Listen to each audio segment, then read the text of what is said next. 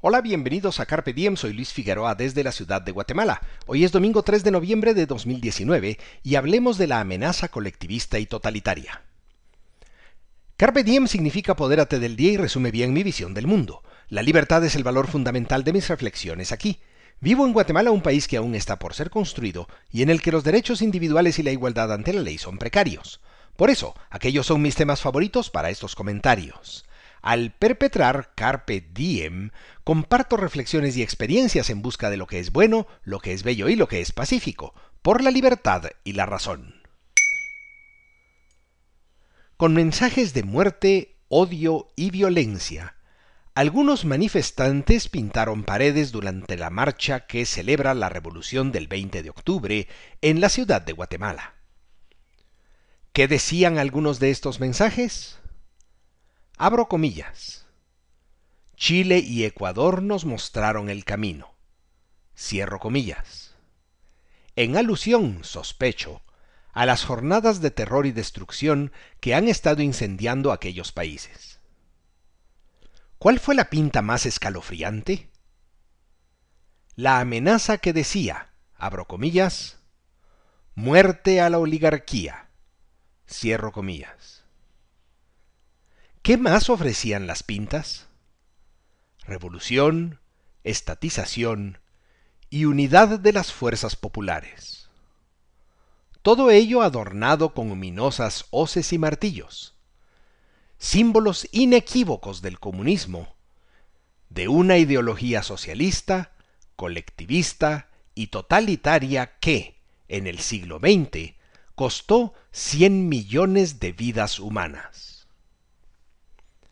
Amenazas como aquellas desvirtúan la naturaleza celebratoria de un periodo histórico en el que los guatemaltecos se sacudieron al anciano régimen.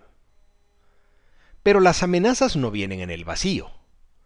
En la sede del Partido Socialista Unido de Venezuela, Diosdado Cabello dijo estar contento con lo, con lo que ocurría en la región y que, abro comillas, lo que está pasando es apenas una brisita, y viene el huracán bolivariano. Cierro comillas.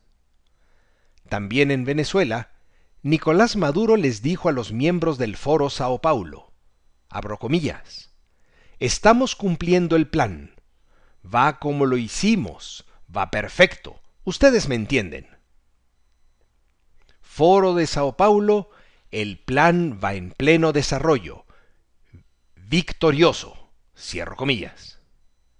Y quien dice Foro de Sao Paulo, dice Grupo de Puebla. ¿Quién te dice que la criminalidad destructiva que recorre Latinoamérica no es ideológica?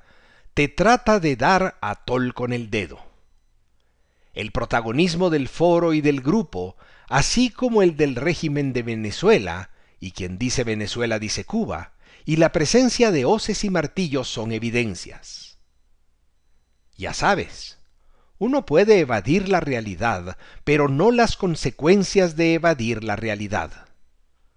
Cuando uno ve escenas de los actos criminales y terroristas perpetrados en Ecuador y Chile, no se sorprende de que Ludwig von Mises llamara destruccionismo al socialismo. Destruccionismo que no solo es material, sino institucional y jurídico. Destruccionismo que hay que desactivar antes de que se concrete. ¿Y tú qué piensas?